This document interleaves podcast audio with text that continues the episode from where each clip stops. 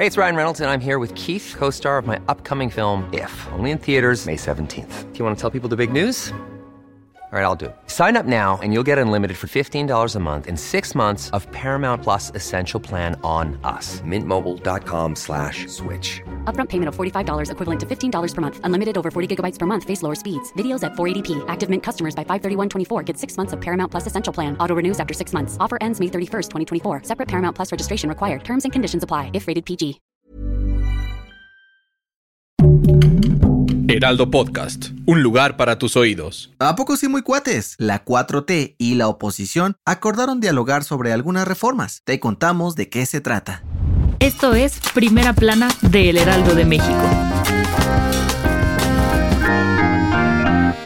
Aunque en los últimos años la 4T y la oposición se han dado hasta con la silla para aprobar o echar abajo las reformas constitucionales impulsadas por AMLO, de vez en cuando las asperezas quedan de lado y se reúnen para debatir civilizadamente algunas propuestas. Y es que este martes, el titular de la Secretaría de Gobernación, Adán Augusto López, se reunió con los líderes de la oposición en la Cámara de Diputados y acordaron trabajar para alcanzar acuerdos sobre iniciativas que están sobre la mesa.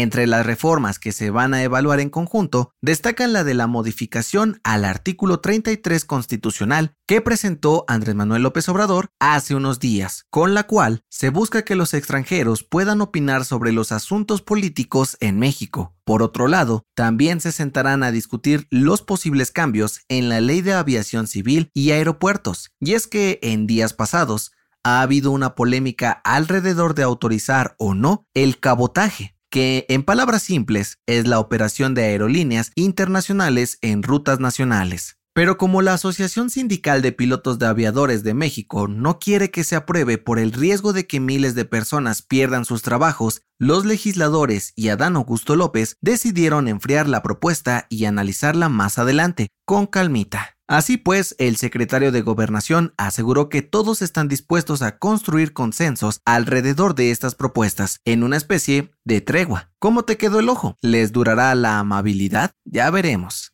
Gracias por escucharnos. Si te gusta Primera Plana y quieres seguir bien informado, síguenos en Spotify para no perderte de las noticias más importantes.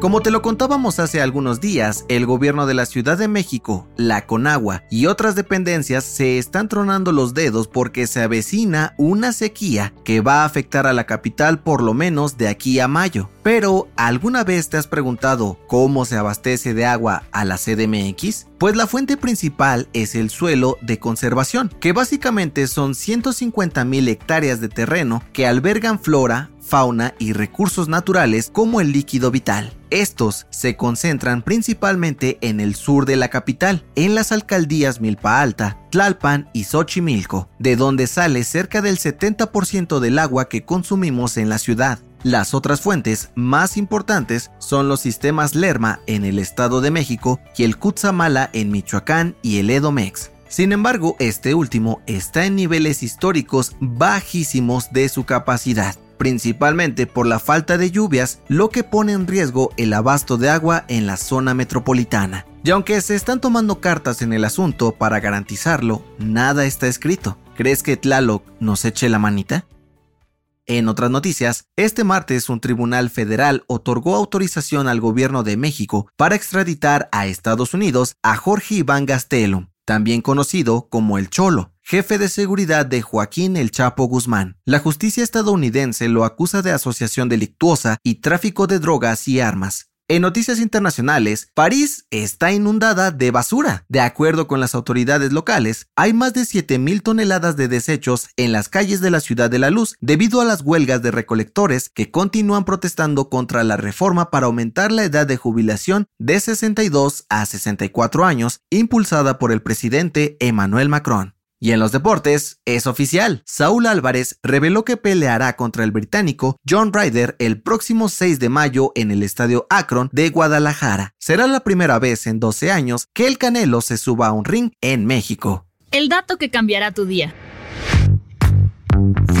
Seguramente has visto en alguna película que cuando alguien necesita ser rescatado, usa la señal SOS para pedir ayuda o auxilio. Pero, ¿sabes qué significa, de dónde viene o por qué se utiliza? Aunque muchos creen que son siglas y que significa Save Our Ship, salve nuestro barco en español, Save Our Souls, salve nuestras almas o Send Out Soccer, en bien socorro, es tan solo un mito, pues en realidad se eligieron las letras S o S por su facilidad de ser transmitidas en código Morse, una sucesión de tres pulsos cortos, tres largos y otros tres cortos que suenan así.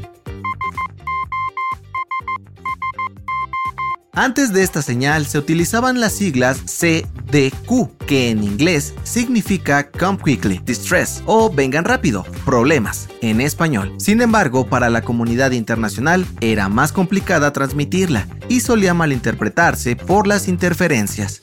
Fue así que en 1906 se decidió cambiarla y a raíz del hundimiento del Titanic en 1912 tomó más importancia y popularidad. La recomendación.